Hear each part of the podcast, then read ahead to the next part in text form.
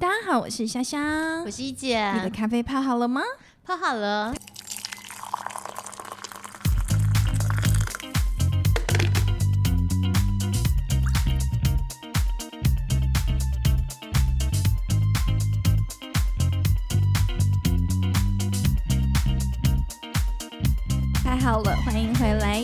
一姐虾妹谈产业哦。今天大家还是要一边喝咖啡一边来到顶。那今天来到顶的好朋友是谁呢？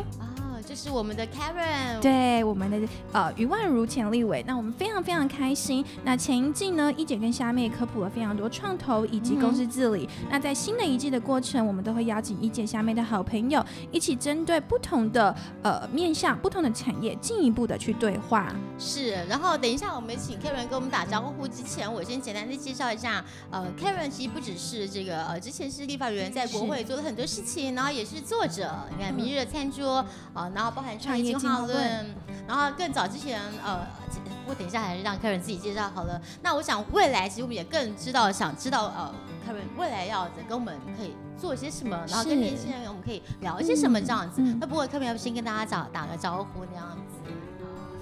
呃一放好，然后还有虾妹好，还有各位听众朋友，大家好，大家好，好好，对，那开始之前，我觉得还是要再比较细细的分享，因为下面在区块客的关系，我们都知道 Karen 在新创事业的推动真的是不遗余力。他在担任立委的期间呢，为了促进区块链产业的良性发展，其实他发起了亚太区块链协会，在二零一八年的时候，算是非常非常的早，并且呢拟定发布了虚拟通货交易所呃会员的自律。公约当时对区块链产业来说是真的是很重要的定心丸，并且在产业的推动上帮我们奠定了很好的合规的基础，所以其实产业大家都非常感谢。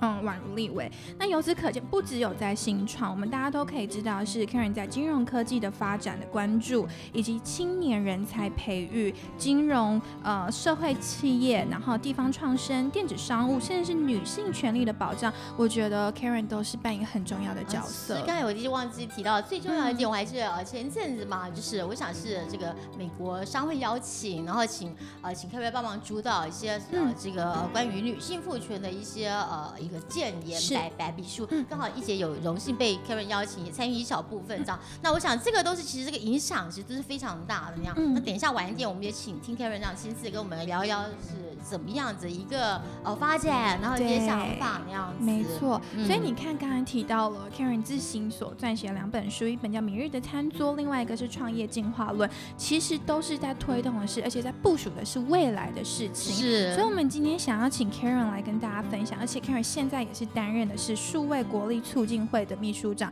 我想请嗯 Karen 跟大家分享，就是你觉得担任这样的一个角色，你想要塑形什么样的未来呢？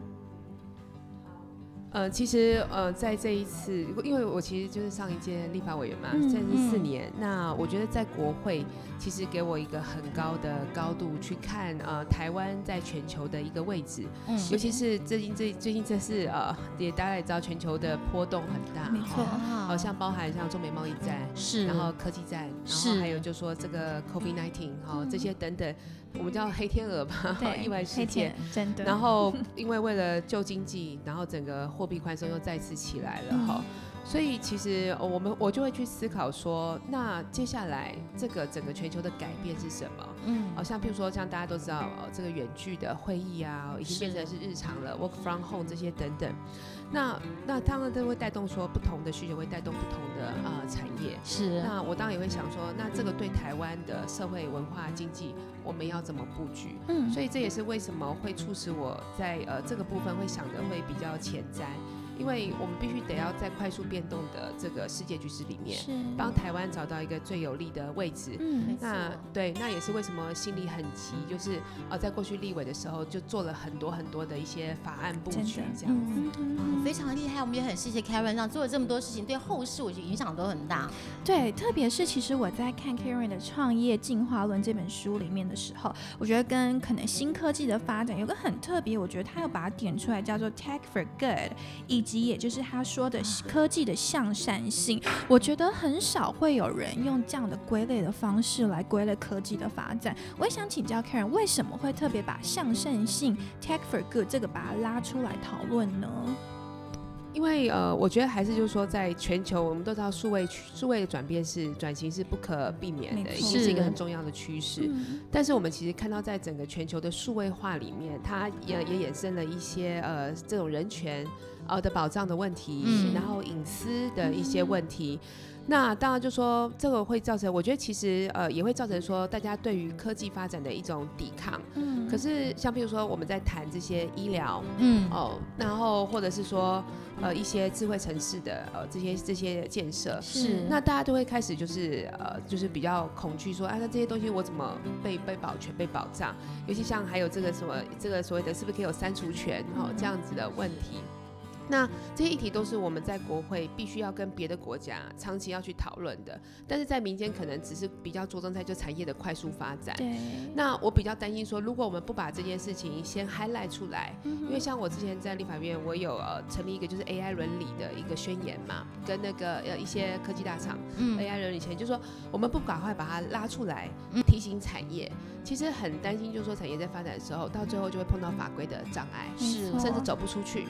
对，所以呃，为什么要谈科技向善？其实也是希望说大家能够思考这个议题，以及就说其实我们还有很多的社会问题是需要用这个科技来去做解决的。就像呃，譬如说呃，我们在做开放政府，就是要把政府的大部分的资料就是 data 化。是。那这 data 化去识别化之后，是不是能够被一般的民众能够使用？嗯。然后来促进一些地方的公共建设。没错。譬如说你这个呃空屋的问题，用数据来显示你的减减污的工作做了多少，或者是说你的垃圾减量这些东西。所以其实有非常多的领域，因为我过去也是社会企业、社会创新的背景，那所以我就觉得说，其实科技跟社会创新本来就应该要结合的，相辅相成，相辅相成。而且我会发现说，最近遇到几个案例，就说反而你呃，就是科技向善，你的、你的、你的这个问题是要解决社会需求的，你反而有更大的发展的潜能，因为不只是台湾需要，别的国家也需要。对，所以提这个部分，对，非常好，因为我觉得其实数位化的时代啊，哎，来七月十像我们为了我们为了 Kevin 特地去找这个有有机的那个奥地利有机的啤酒，你知道。介绍一下这个自然农法啤酒好了，我觉得跟 Karen 明日的餐桌有呼应到的是，它是百分之百自然农法的第一家哎，而且它没有用任何的人工辅助品哦，它的工厂其实真的只有四个员工，然后它是为了能够将生态动力及永续性的农法生产的啤酒，让更多的人接受。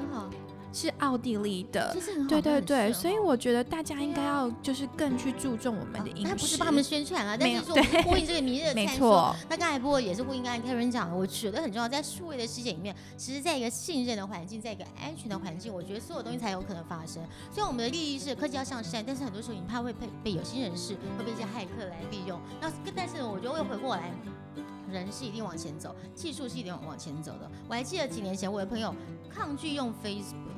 说你可以不用啊，这是因为大家习惯在数位的世界上面做一些一定的互动，你就是要改变你的习惯嘛。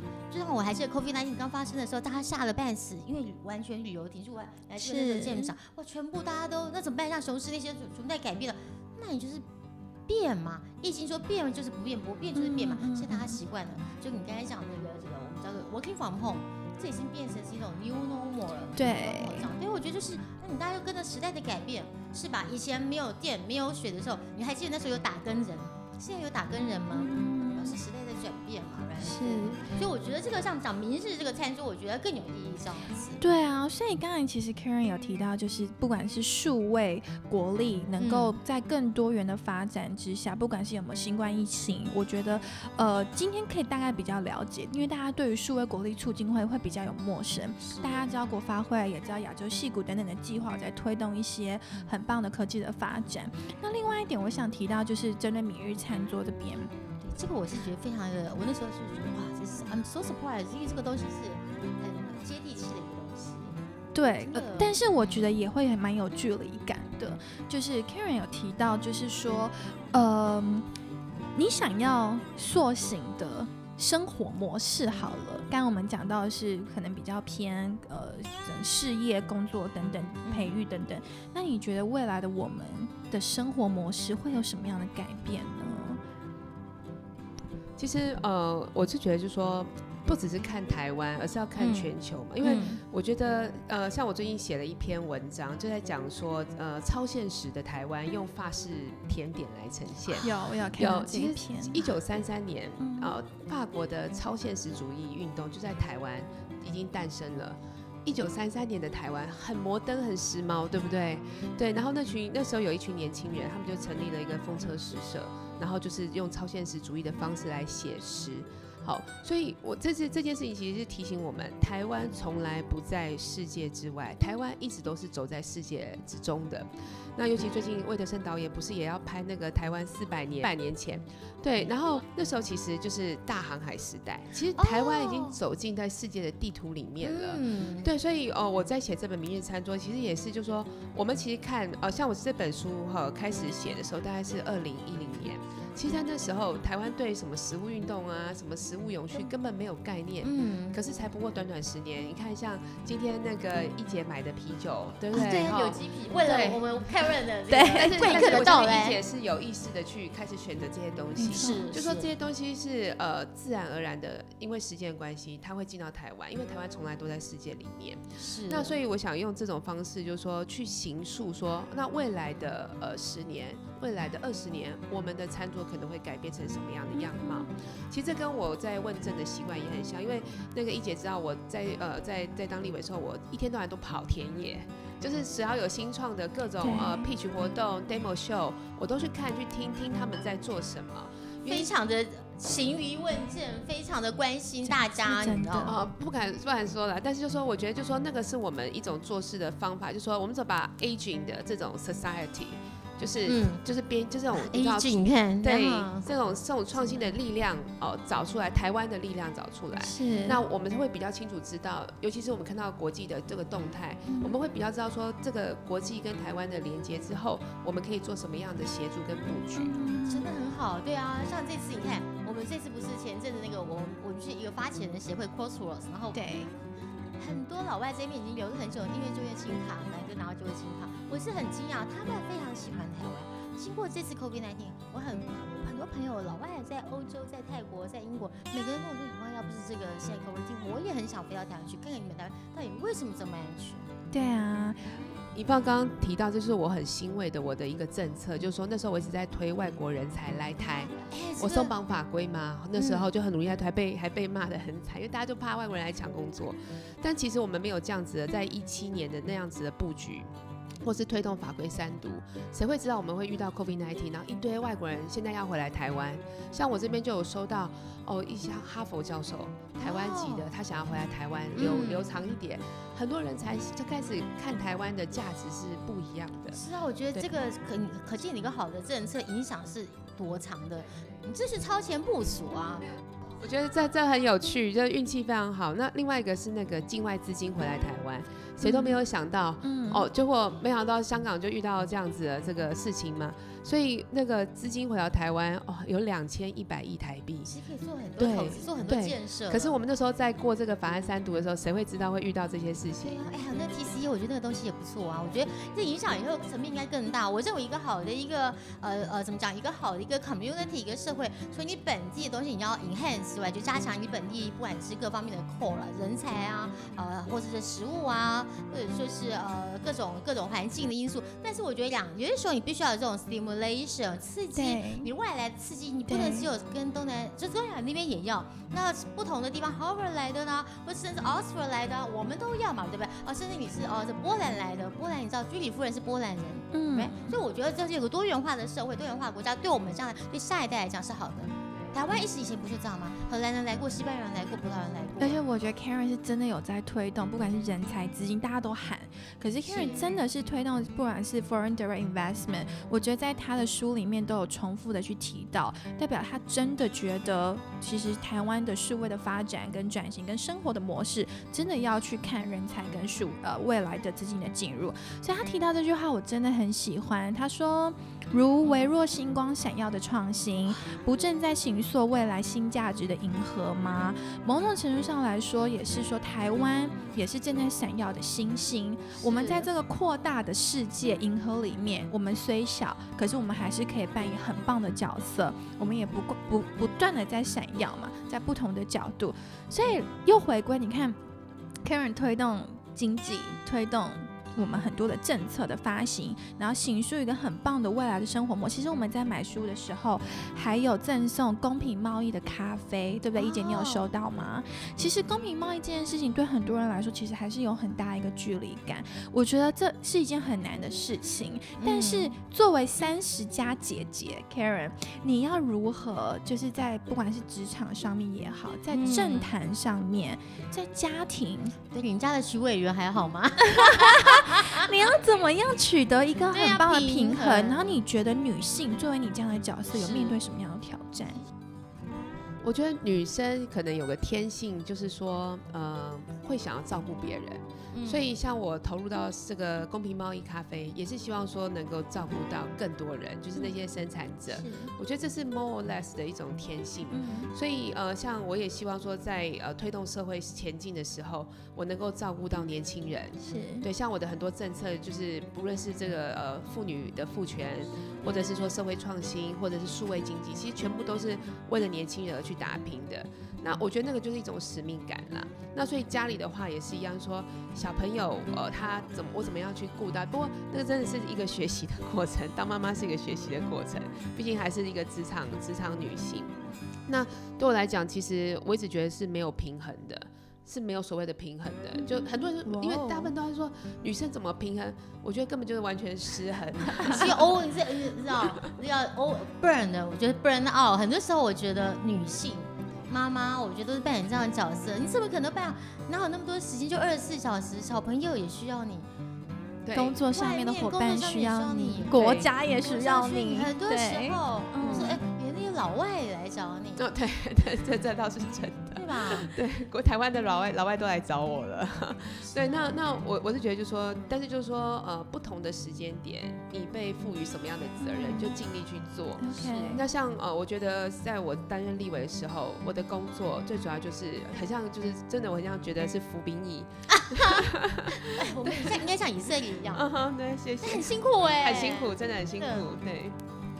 服兵役好特别的说法哦，真的就造表操课吗？造表操课，然后就是你就贡献国家。OK，行程认识，嗯，就是那种真的是服兵役的感觉，而且服完兵役，说老实话，就真的是你会感觉到一切就是归零，然后你会整个这个四年服兵役过，你就整个掏空给国家的感觉。但是你的灵魂是不是升级了？呃，我觉得有很多成就感。然后是心智更坚，心智升级，因为就是毕竟经历那个历程，你要坚定往前，你要排除很多障碍，推动很多法规，那个会锻炼，我觉得是心智。对，那所以像这个阶段我退役了嘛，其实我也觉得很开心，因为我有更多的时间可以就是内呃看自己的，就是让自己更好一点，feel good。嗯，譬如说我还是可以做我很喜欢的公平贸易，对，然后呃开始运动，是让身体好一点。就因为过去掏，你会觉得好像掏太多了，就是都在照顾所有的人，你没有照顾自己。你照顾你你的家庭，你照顾你的朋友，你照顾外国人，你照顾新创，你照顾社创，然后你没有照顾自己。所以我觉得其实每个阶段有不同的使命，那听天由命啊。但是需要我们付出的时候，当然就是绝对不会呃迟疑，一定是全力以赴。但是这个阶段，我觉得你也可以全力以赴，把自己照顾好，然后再有机会去做更多。机器还是要修，还是要保养，对不对？对对对。然后才能够走更远的路，这样子。原来如此，我觉得这给很多女性一个很大的启发哎，因为我觉得女性的天性就如一姐跟 Karen 所说的，比较多是在付出、照顾他人。其实有时候可以停下脚步来看看一下，我可以为自己多做些什么。一定要的，我常跟他们说，在这种青春的年纪，一定要开始好好的保养自己，把自己照顾成到到姐姐这个年纪还能够稍微稍微的绽放一些脂肪的智慧的光芒，这样子，这才是比较不会就让自己。呃，不会心里觉得这不平衡这样子。我看到太多女生一辈子为别人付出，到了一定的二十年后，小孩子念独立了，翅膀硬了，然后老公可能也呃事业蛮有成就了，自己却像个黄脸婆一样，又把所有东西都给家人。然后这个时候不平衡就会开始了。但是我们不行，我们要在上上你像 Karen 这样，我觉得你像这样最近气色非常好。我看你上那合欢现在，看那个有在屏东，我还不晓得原来你在屏东那样。其实我觉得这个追求很好的 balance，所以很多时候我觉得在蹲下来吸收养分，下一步跳得更高。真的，我觉得今天的节目其实比较像是一个抛砖引玉。对我希望鼓励更多女孩子，没错，鼓励大家去发展女力。那然后还有就是对于我们明日的生活的模式，明天的我们，我觉得大家可以去思考一下，不管是生活的方式也好，工作也好，还是国家的发展，我觉得都可以从呃 Karen 这边得到很多的启发。所以等一下晚一点，我们会另外请那个 Karen 帮我们签明日的餐桌，呃，送给可喜空间。新创的好朋友，新创好朋友，或者搞不好就是签一些我们开放开放，到时候我们保留一些签，然后对对对，可以有一些送书的的的的活动。最后我觉得好，我在节目结束之前，是不是请 Karen 送给我们？我其实我们的我们的听众是二十岁到四十岁的女性比较多。哦，对对对，我们也吓一跳，对，而且我们有从英国来的，从泰国来的，从美国来的，我们也吓一跳，你知道吗？嗯。对，然后是不是可以请 Karen 送给我们的听众朋友们，可能最后的一小段话呢？你讲中文就好了，对对对，英文，各方面都可以。年轻人，呃，我想就说机会从来都是很多的，那就在于说你自己有没有蹲下来准备好，是，然后随时就是面对挑战，勇敢就勇敢以赴。是，我们也希望 Kevin 下一步我们可以看出非常的稳健，我们也很高兴，也很期待。对，我觉得希望 Karen 能够继续为女力发声，然后继续为新创的好朋友们，然后去推动很很多很棒的政策。所以我觉得 Karen 下这段话在他的 face，我觉得你好像一直都没有改耶，叫社创新女力，领航新经济。我觉得好棒哦，他的中心思想都不变。我觉得这也是对所有听众好朋友很重要，就是我们要找到人生的中心思想。不管是像 Karen 也好，像一姐也好，都是很棒的启发。对，那节目的最后再一次感谢 Karen 来到一姐下面谈产业，谢谢 Karen，嗯，谢谢，谢谢，那谢谢谢谢各位，希望大家还是一样的继续锁定 First Story、Apple Podcast、Spotify 准时收听，以及中国好朋友是否可以收听喜马拉雅。当然也谢谢朱开课，也谢谢可喜空间，也谢谢 First Story。